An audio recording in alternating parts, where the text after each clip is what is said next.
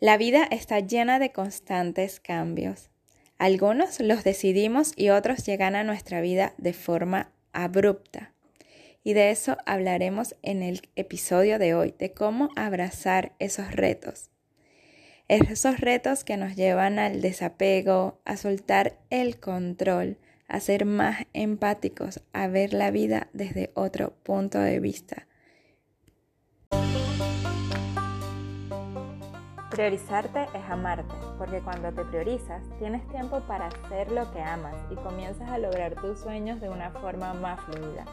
Soy Lina Yocampo y me dedico a hacer lo que me apasiona, que es guiar a mujeres a priorizarse y planificarse para lograr sus metas sin sentirse abrumadas. Mi misión que creas en ti y tomes acción para lograr tus sueños. ¿Lista para comenzar el viaje?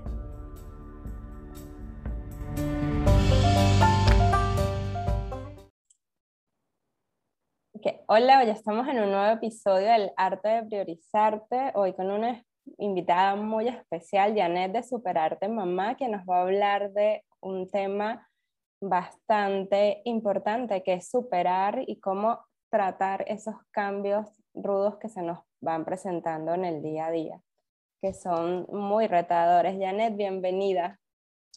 Gracias, Liné, gracias por este espacio tan necesario hoy en día. Eh, sobre todo las mujeres necesitamos eh, herramientas entender un poco cómo abordar los temas, sobre todo cuando la vida se te presenta cosas inesperadas. Además que la vida es un constante cambio y, y lo que tenemos es que, ayudarnos a, a, entender que es así. Eh, bueno, como tú bien dijiste, mi nombre es Janet López Raidi, eh, de Superarte Mamá, una venezolana viviendo en Panamá con tres hijos. Eh, mi pareja, mi, esposo hace más de 20 años y mm, la vida se ha encargado de progresivamente mandarme cositas que, que, me han hecho pues profundizar en estos temas de superación personal, de conexión emocional, eh, de, de, abrazar el duelo, de abrazar los cambios, ¿no? Eh, comenzó el primer imprevisto como más rudo comenzando la maternidad, de hecho fue a los, yo creo que a los 3, 4 días de haber tenido mi primer bebé, wow. que me dicen que mi hijo es sordo.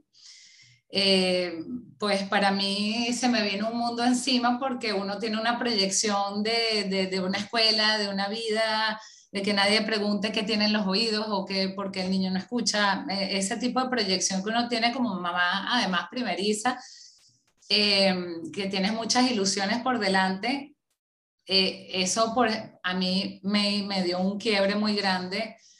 Este, y en ese momento... Mmm, yo creo que el consejo que más recomiendo, porque es lo que más me funcionó, fue insistir y creer en mi propio instinto de mamá.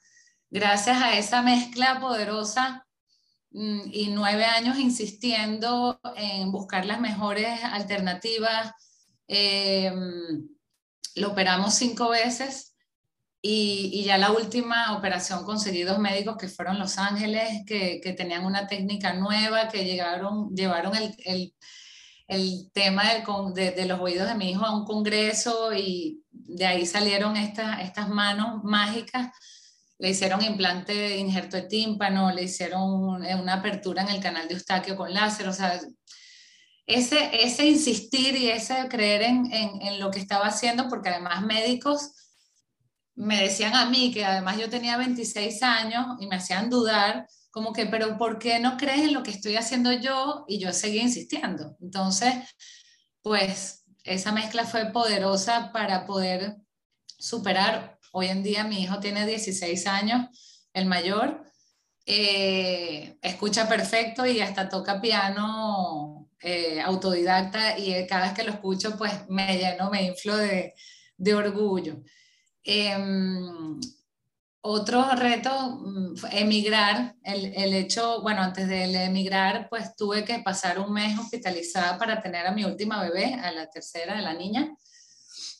Se, salió se quería salir antes de tiempo y yo estuve que tener totalmente inmóvil eh, 29 días en una clínica y como que cada evento que me ha pasado me ha enseñado particularmente algo eh, que agradezco hoy en día y siempre digo lo volvería a pasar, ¿no?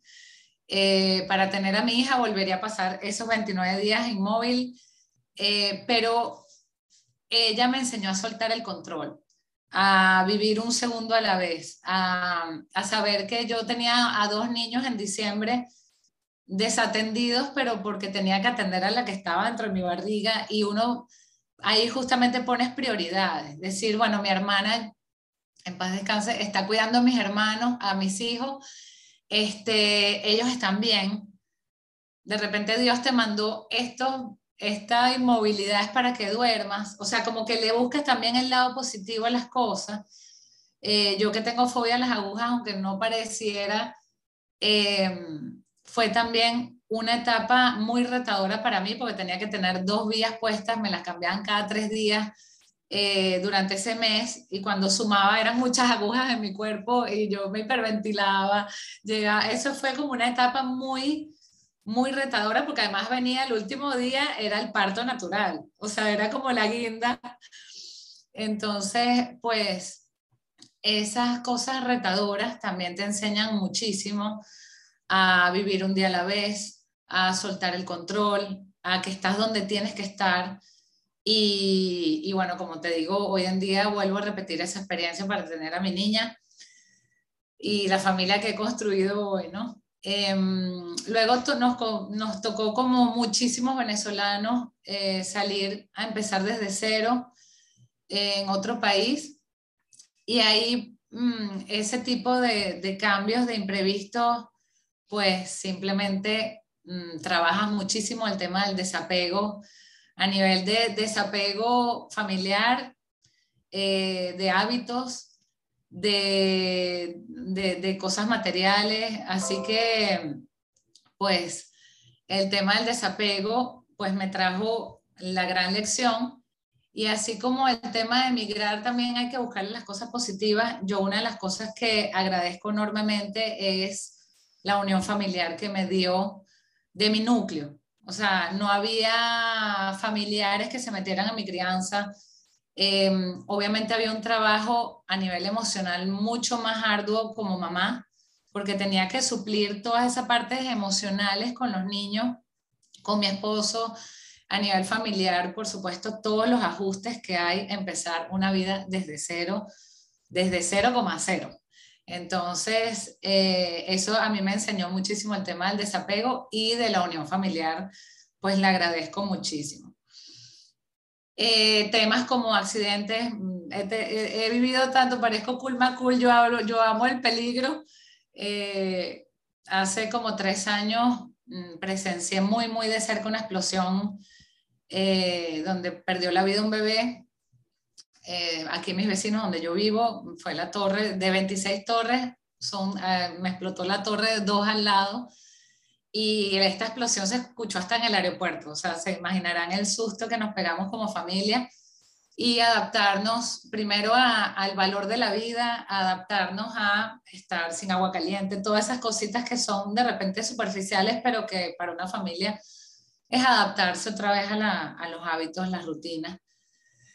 Y bueno, eh, el último y gran golpe que creo que esto se lleva a todos por delante, pues es la pérdida de, mi hermana casi gemela. Yo digo que es mi hermana gemela porque nos llevamos año y medio, pero desde que nacimos hasta, hasta todo, bueno, estuvimos pegadas, pegadas literalmente, fuimos vecinas de puerta con puerta, mis hijos se bañaban en su casa, íbamos de viaje para todos lados, pues esta pérdida que hay que fluir con las emociones que vienen.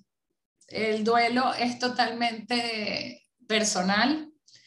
El duelo nadie nos puede decir cuándo parar de llorar, cuándo superar, porque esto no se supera, esto se atraviesa, eso, esto se aprende a vivir con, con esto. Pues es como, es como que tienes que aprender a vivir con algo mucho. y yo digo que, se me, que, tengo el alma eh, mm, trasquilada, pues.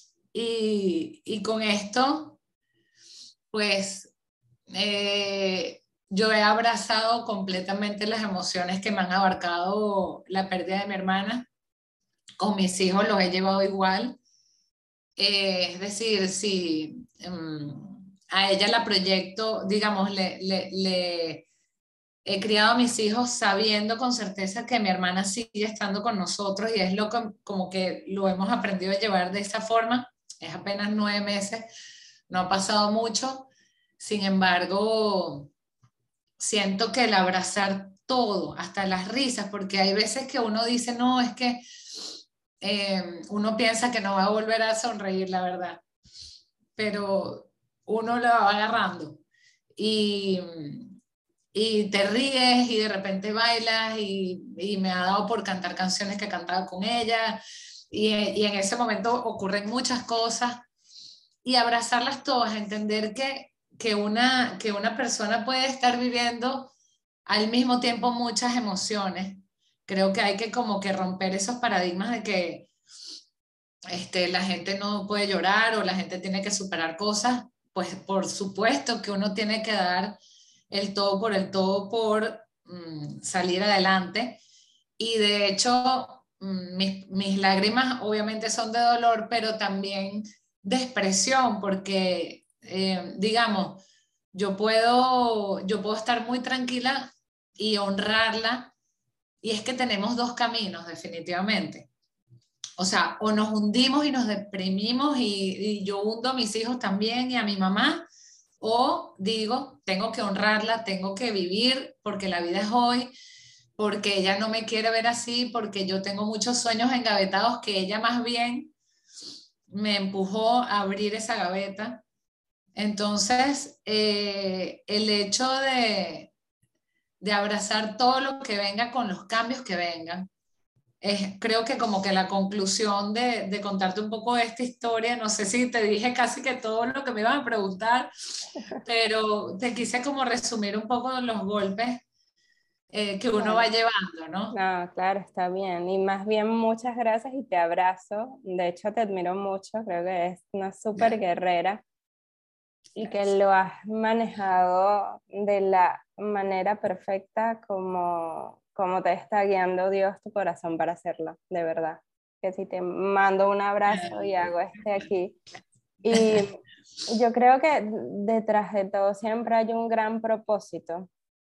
Y cuando uno mira atrás, dices, te paras hoy y dices, wow, yo he pasado por todo esto. ¿Qué? Y sigo de pie, ¿no? Así es sigo de pie y yo creo que ese seguir de pie es cumplir esa gran misión. Que de hecho a mí me encanta cómo, estás manejando el tema, la cuenta, porque es como hablábamos antes de, de comenzar y es que al final en todo hay un duelo. En todos esos cambios que pueden ser traumáticos para nosotros o que no, o sea, ya así sea, no sé, quizás hasta lo que sientas lo más mínimo, porque es que somos todos tan distintos que lo que para mí puede ser, ah, un paseo, para ti puede ser un trauma. Entonces es como eso, como entenderlo, como dejar eso que dices paradigmas al lado y empezar a priorizarnos. Y ahí iba a hacerte esa pregunta de cómo te has priorizado en todos estos momentos, cómo has priorizado, Janet, para estar bien en todos esos momentos que han requerido, porque requerían de ti mucha presencia y mucho amor. Y la verdad era que si no estabas bien, ¿cómo podías sostener una fortaleza y una fe de que tu hijo iba a estar bien? ¿O cómo podías migrar y sostener a tu familia también, porque es un cambio importante? O al mismo tiempo lo que pasó en tu comunidad, incluso con tu hermana. O sea, son muchas cosas fuertes. ¿Cómo hiciste para, para mantenerte así como que, ajá, bien tú para poder dar eso a los demás? Bueno, eh, obviamente la Janet que le dieron la noticia de su hijo sordo, a la Janet que me dio la noticia de la, de la partida de mi hermana, son dos Janet muy distintas porque obviamente en el camino uno va agarrando eh, cuero, pues.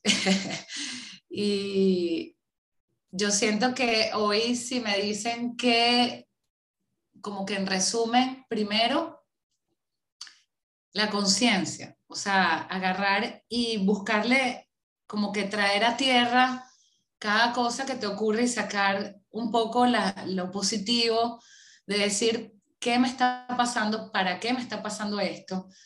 Cuando tienes esa conciencia, que obviamente cuando a mí me pasó lo de Juan Diego, mi hijo no sabía, pero eh, en el transcurso de esos nueve años sí empecé a entender que, que hay un camino y que uno no puede ni acelerar ni atrasar, sino que estamos como que en el momento justo. Eh, la conciencia, con una mezcla de el autoconocimiento, para mí fue el primer punto. Es que sin esos dos, la conciencia y, el amor propio, el, perdón, el autoconocimiento, que es lo que te va a llevar a aceptarte tanto, que te ames tanto, eh, para mí el hecho eh, y, de pasar de una, de una persona muy, de ser muy insegura a no poderme, digamos, eh, ha sido un camino. No es que él, porque la gente me dice, no, que tú siempre has tenido una personalidad. Puede ser que haya tenido una personalidad muy parecida, pero yo sé lo que sufría a nivel de, de, de inseguridades, de baja autoestima, de, de depresiones, llámese posparto, llámese por lo que sea. Entonces, claro, uno a veces tiene que pasar como por esas lijas que, que no son muy, muy cómodas, pero el hecho de, de poner, poderte priori, o sea, de, ponerte como prioridad, eh, el autoconocimiento, el ver las cosas que tampoco te gustan ver, ese lado que, que, te revienta o que te explota cuando alguien te lo dice. ¿Por qué me lo dice? ¿Por qué estoy explotando? Ese autoconocimiento derivaron en mí, por supuesto, eh, ¿qué hago ante una situación? Primero, eh, saber que viene un movimiento. O sea, yo al saber que emigro, que hay una separación temporal o, absoluta, eh, un duelo por pérdida, eh, un cambio de escuela, un cambio de país, de clima, todo eso, ya yo saber que viene un cambio en la familia, que viene un cambio de hábito, de rutina, que tienes que hablar más con la familia, que tienes que hablar contigo misma más. O sea, el hecho de que tú tengas esas conversaciones y sepas que viene un terremoto, pues te ayuda a poner las bases más sólidas de decir, venga lo que venga, voy, en un maratón y voy a hidratarme y voy a prepararme, este, porque si te agarra, te agarra la marea, te arrastra. Entonces, ese, ese, ese primer contacto con la conciencia, con ya, ya sé que viene el tsunami, eh, te ayuda, yo por ejemplo, con lo de mi hermana, que sabía que me venía un tsunami grande, hablé con dos psicólogos, uno infantil y otro para mi familia, mis padres y mis hermanos. Sabiendo que viene el tsunami, hablé con mis hijos y les dije, esto va a ser, esto fuerte, este, aquí estoy yo, ¿sabes? Todas esas cosas. Eh, eso como primer punto. Como segundo, el movimiento, la acción. Tratar, yo por lo menos, por supuesto, estuve un mes tumbada, un mes, dos meses tumbada en una cama con mi hermana, pero yo misma me puse alarmas, vamos a caminar, vamos a hacer ejercicio, quítate la pastilla para dormir. O sea, uno va también siendo muy sutil con uno mismo, muy noble, porque también tendemos a eh, regañarnos, castigarnos mucho. Entonces, el movimiento, eh, también la conexión, conexión cómo, conexión con tu empatía, conexión con la naturaleza, conexión con tus hijos, conexión, eh, por saber que, que, que, eso lo necesitas, así como el movimiento, pues también para adentro, es a buscar calmarte, el meditar, el hacer yoga, el pintar y también el atreverte a experimentar cosas nuevas. Yo sé hay algo que me caracteriza, es que a mí me gusta experimentar de todo lo que yo pueda y tenga mis manos por ser muy creativa. Entonces yo tengo 15 años sin pisar una peluquería porque me hago mis pelos, mis cortes, mis mechas, este, hago mis platos en, en la cocina, invento, no sé, gratinados de remolacha con jojoto. O sea, uno se las inventa igual con el arte, pues uno lo puede hacer con su rutina. ¿Qué puedo hacer yo para atreverme a ser más yo? Eh, siempre he querido tejer, bueno, échale pichón y atrévete. Eh, eso me ha ayudado a mí también a levantar y a emocionarme si la, si la etapa pues, que estoy pasando no es eh, agradable. Poner música, pues yo creo que ha dado bastante como cositas que son las que a mí me ha ayudado pues a mantenerme a pie. Ay, gracias Janet por compartirlas. Y es que es súper importante, sobre todo empezar ese viaje interno con mucha compasión. Como decías, mm, con compasión y no apurarnos, no desesperarnos o no decir, ah, ¿cuánto voy a estar ahí? Vas a estar el momento que tengas que estar hasta que se sane, hasta que se supere. Y lo importante es eso, como que dejar eso, como dice, esos espacios para hacer cosas que te gusten, que ames hacer y que te vayan sacando como que otra vez esa sonrisa, otra vez ese movimiento. Y sobre todo cuando tienes familia, cuando eres mamá, o sea, es súper retador, de verdad que cuando no te eres puedes tumbar. No, exacto. Porque llevar ese equilibrio, como ya ese equilibrio entre que te sientes mal y sabes que tienes que estar bien por ti y también por, por ellos. Es súper, o sea, de verdad que... Ha sido retador. Eh, eso sí, me he permitido... Lo, lo, lo, bueno es que mm, a veces parece medio holístico, pero como yo siento tanto a mi hermana, gracias a Dios, eh, los quiebres más grandes no los he tenido frente a mis hijos. Ellos sí, obviamente han tenido, eh, han presenciado cosas fuertes, pero dentro de todo, ellos saben que es el proceso para sanar, porque se lo he hablado directamente. El proceso sanar, lo de, lo de su tía, es llorándoles cuando tengan ganas de llorar, es decirme, es buscarme cuando lo necesiten, es, es que es viviendo las emociones.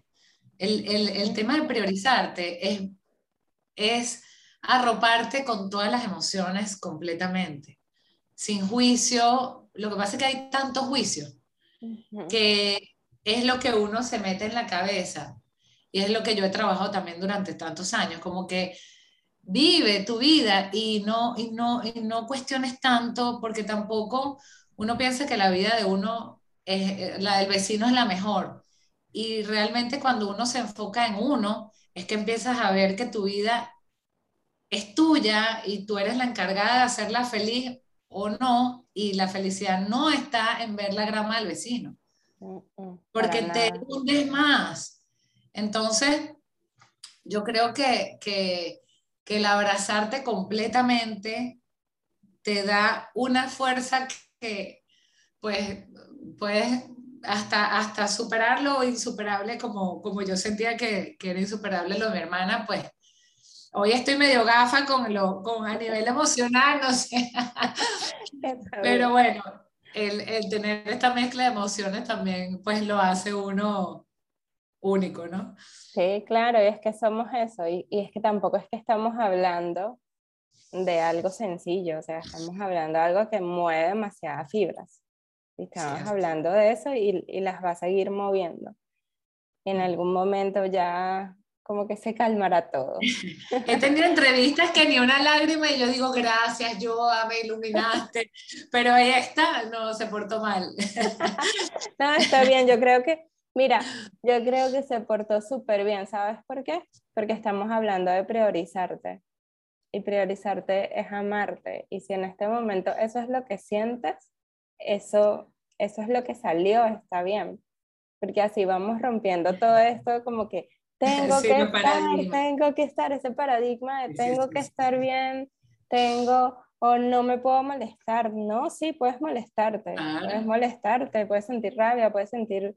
Lo importante es que no lo pagues con otro. Así que sepas que, así como le digo, te molestaste, bueno, ve a tu cuarto y pégale a la almohada, grita ya, no al resto, es esa parte. Y creo que por mucho tiempo nos enseñaron a cohibirnos mucho. Demasiado. Y ahí creo que estuvo el, como que ese quiebre que creo que gracias a Dios ahorita hay más conciencia y la estamos recuperando. Estamos recuperando y es una responsabilidad muy grande con la generación que estamos formando. No, y es que si hubiese, eh, si hubiese sido en otro momento esta entrevista, la hubiésemos tenido que parar, maquillaje, no, yo ahorita es que es así. Eh, gracias a Dios las generaciones están dándose cuenta. Obviamente, uno tiene que trabajar la, la programación neurolingüística, el, el, el, hecho de que de, de, de controlar un poco la mente, porque al final la mente es la que te friega o no o la que te la levanta. Sin embargo, las emociones están ahí para sentirlas, para abrazarlas. Hoy, hoy de hecho, grabé un reel que no lo he publicado que decía algo así como que cuando vamos a entender que de verdad uno puede sentir muchas emociones en un mismo momento. O sea, yo ahorita estoy hablando contigo, me emocioné por la mi hermana, pero también estoy alegre por, eh, por, por estar aquí en la entrevista, estoy entusiasmada porque, o sea, muchas cosas al mismo tiempo, preocupada también por X, o sea, uno tiene también que darse, eh, digamos, eh, el, permitirte decir, concha, yo pensaba que yo era un perro verde porque yo me río y lloro a la vez. Mi esposo para él todavía sigue siendo un fenómeno que yo pueda reír y llorar al mismo tiempo, como, así como lo he hecho contigo aquí él dice, tú eres un fenómeno. ¿Cómo tú haces? Le digo, bueno, porque yo soy emocional, yo me emociono muy fácil, pero también, eh, digamos, siento la tristeza, pero también siento mucho la alegría, la compasión, la empatía con otra gente. Y eso es bonito también que, que haya más de esto. Entonces, somos dos perros verdes. Exacto. Porque yo también, yo vivo las emociones así, me voy, me puedo estar llorando y de repente ya reconecto de nuevo aquí a reírme y vamos, pero es parte de, es parte de, de esa aceptación, de vivirlo así y lo que estamos hablando, parte de priorizarnos, de, de, usar la mente y conectarla más con el corazón porque la teníamos desconectada totalmente, o sea, mente-corazón estaba que por allá. Y ahorita es es como que esa reconexión no es que sea fácil, es retadora, pero se puede. Definitivamente. Sí, se puede. Sí, este, nos, nos, nos damos mucho látigo. Y esos látigos, yo creo que este tipo de, de, de, conversaciones ayudan a aliviar cuando otras personas dicen, ay, mira, yo lloro, yo, yo me emociono y yo siento mucho, eh, y no me había dado cuenta que eso tiene nombre o eso tiene porque a veces a uno lo tildan de dramática o de sentir, este, de, de ser intensa. Y no es ser intensa ni ser dramática, es sentir con intensidad, que es muy, muy distinto. Y el, el, día que yo me enteré del término, a mí no me gusta señalar ni, ni clasificar, pero el día que yo supe que había un grupo que está súper ya científicamente comprobado, que se llama paz, personas altamente sensibles, yo me sentí como un pez en el agua, porque dije, al fin, el, el sentir mucho no es una debilidad, sino una fortaleza. Una fortaleza que, que, necesita el mundo conectar con, la, con el corazón, el, el respeto, el, el dejar de, de, de, de señalar. Eso para mí es ponerte como prioridad. Es decir, ya, no, o sea, me pongo como prioridad. Mira, a mí me da risa porque a mí me preguntan, ¿y tú le preguntaste esto a tu esposo? ¿Y tú no le dijiste esto a tu esposo? Yo, o sea, yo hace dos semanas me fui a abrir un piercing en, en, en la nariz de cumpleaños y yo no le pregunté, yo le dije, ¿a dónde vas? Me voy a hacer un piercing en la nariz. Porque yo me, o sea, a mí nadie me puede controlar. Y ojo, en un matrimonio o en cosas mayores como la crianza, yo siempre lo involucro a él y estamos juntos en esto.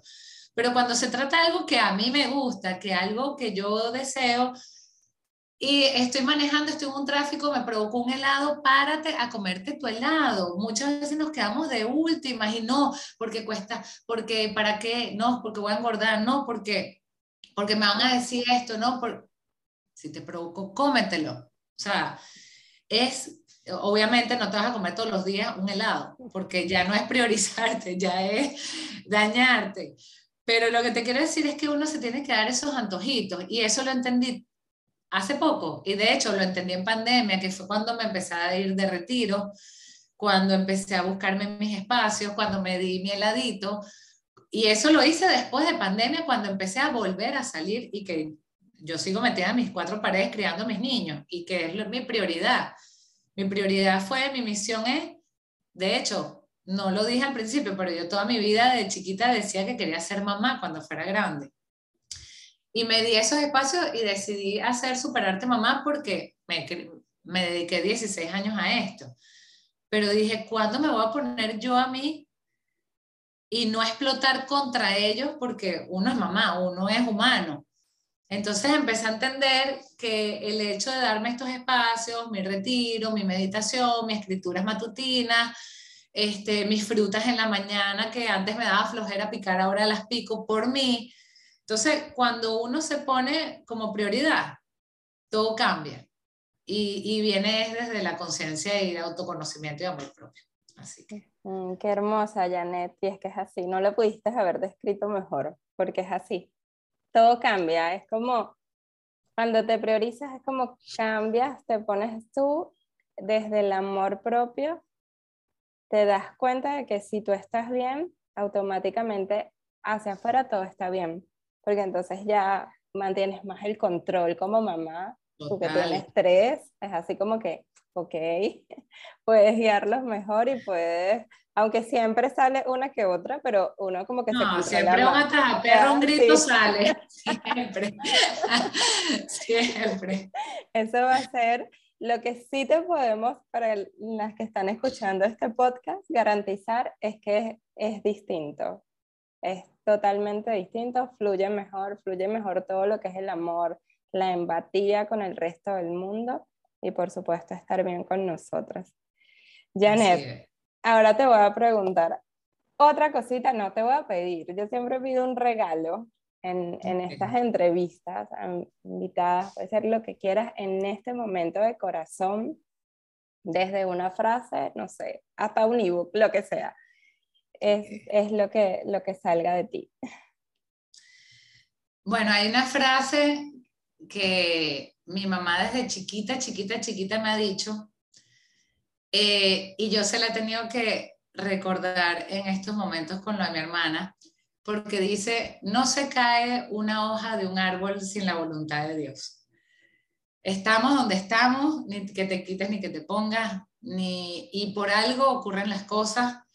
Este, si uno, no sé, le dijo algo al jefe que perdió el trabajo, pues perdiste ese trabajo porque lo tenías que perder y tenías que decirle justamente esas palabras a tu jefe.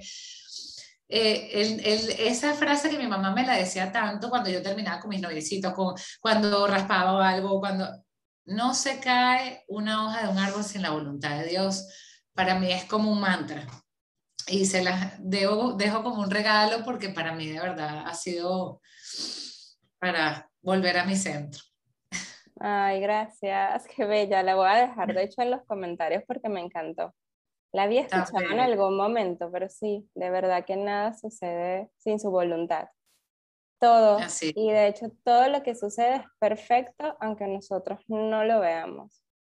Todo, absolutamente hasta todo. Lo más, hasta lo más que uno no le entra a la cabeza mm, por el racionamiento físico humano, hay algo que a mí mi espíritu con todas estas herramientas me ha dicho, Joa me está acompañando, Joa me está dando la fuerza, Joa está aquí y la siento. Y esa certeza me da fuerza y, y, me repito esa frase a mi mamá y digo, sí, es, es, así. Claro que sí. ayudándome otro, desde otro plano.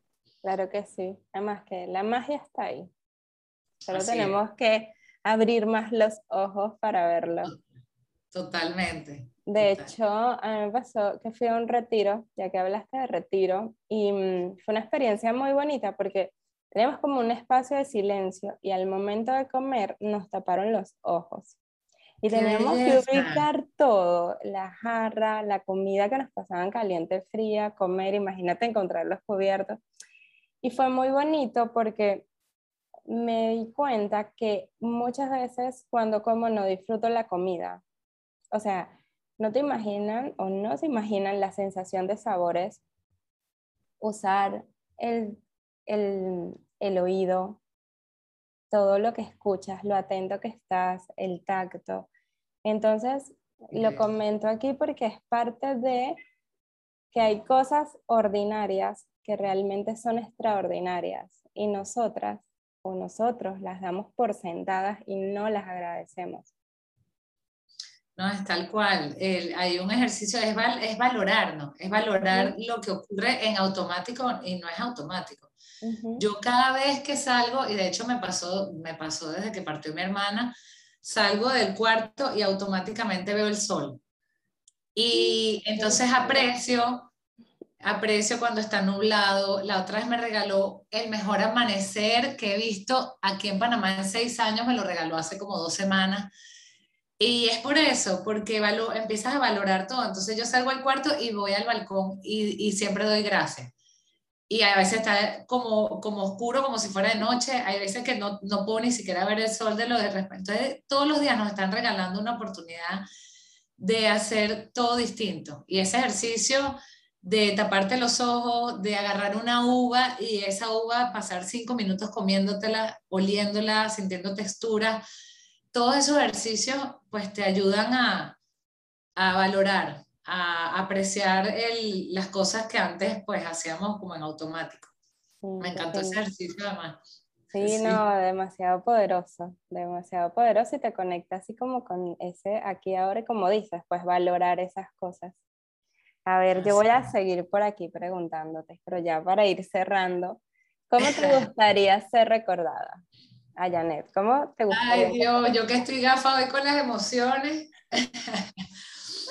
Bueno, imagínate, este, poder recordar, ser recordada como, como un corazón gigante que lo entregó con todo, con todo lo que a mí me funcionó y siempre desde chiquita he hecho eso, digamos, como que me gusta servir, me gusta compartir lo que a mí me ha ayudado porque sé desde un plano de dolor sé que se puede llegar a un plano de amor. O sea, he estado en esos momentos de que piensas que no vas a salir del hueco, he, estado en situaciones extremas de, de agotamiento, de, y, siempre eh, el hecho de poder servir y poder compartir y ser auténticamente yo, que me recuerden como la loca con corazón que salía pues eh, y que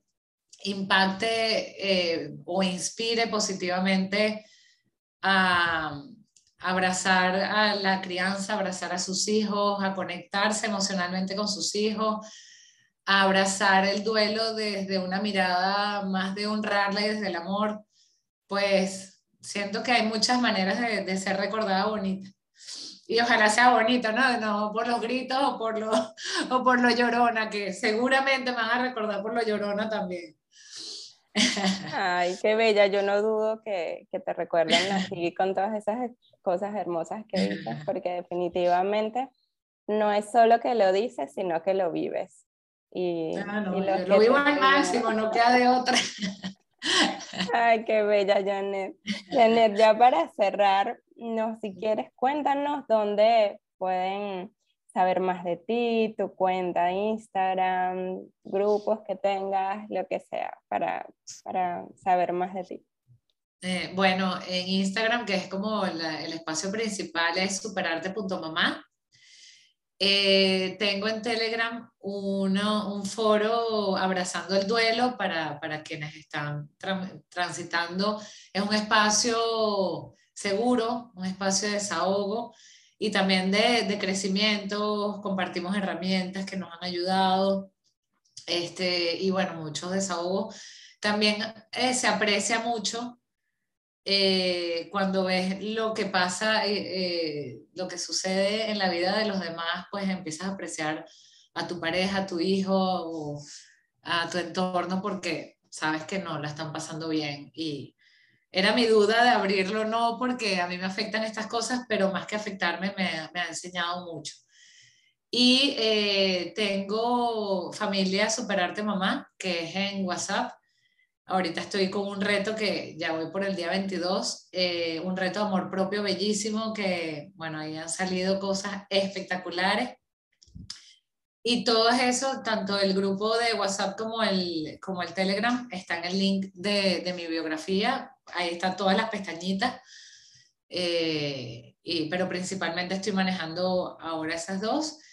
Y si Dios quiere, la Virgen me lo permite, pues voy a tener mi primer evento presencial eh, en octubre, un taller de conexión. Eh, primero, el del primer día es de conexión personal, como, no como mujer y, y como mamá, pues porque también se toca el tema de la maternidad, pero al día siguiente es de conexión con la familia. Este, estoy trabajando en ese que estoy, bueno, tocando madera que se dé y si se da, pues ahí también en las redes se pueden enterar. Ay, qué bueno, me encanta, me encanta todo y lo del evento fabuloso. Ya, pues voy a estar pendiente. Y yo voy a dejar igual en los comentarios todo, voy a dejar el enlace a tu Instagram para que ahí ya los que gusten se unan a tus grupos, para que los guíes desde ese amor y esa pasión con que lo haces, Janet. Ah, bueno, ya vamos a dar por finalizado este episodio que me encantó, me encantó todo este tema. Muchas gracias, Janet, por estar aquí. Gracias a ti, Linnea, por, por, por este espacio que hace tanta falta y bueno, por esta eh, entrevista tan, tan emotiva.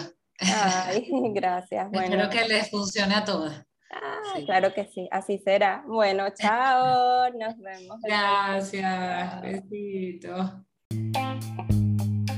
Muchísimas gracias por haber escuchado este episodio. No te imaginas la alegría que me da compartir contigo este camino de priorizarnos para desde ahí lograr nuestros sueños. Te invito a que si tienes algún comentario, deseas dejarme un tema que te gustaría escuchar en este espacio, lo hagas directamente en mi Instagram arroba lineyocampo o en mi página web lineyocampo.com. Te espero por ahí, me encantaría leerte y recuerda, priorizarte es amarte. Nos vemos, un beso.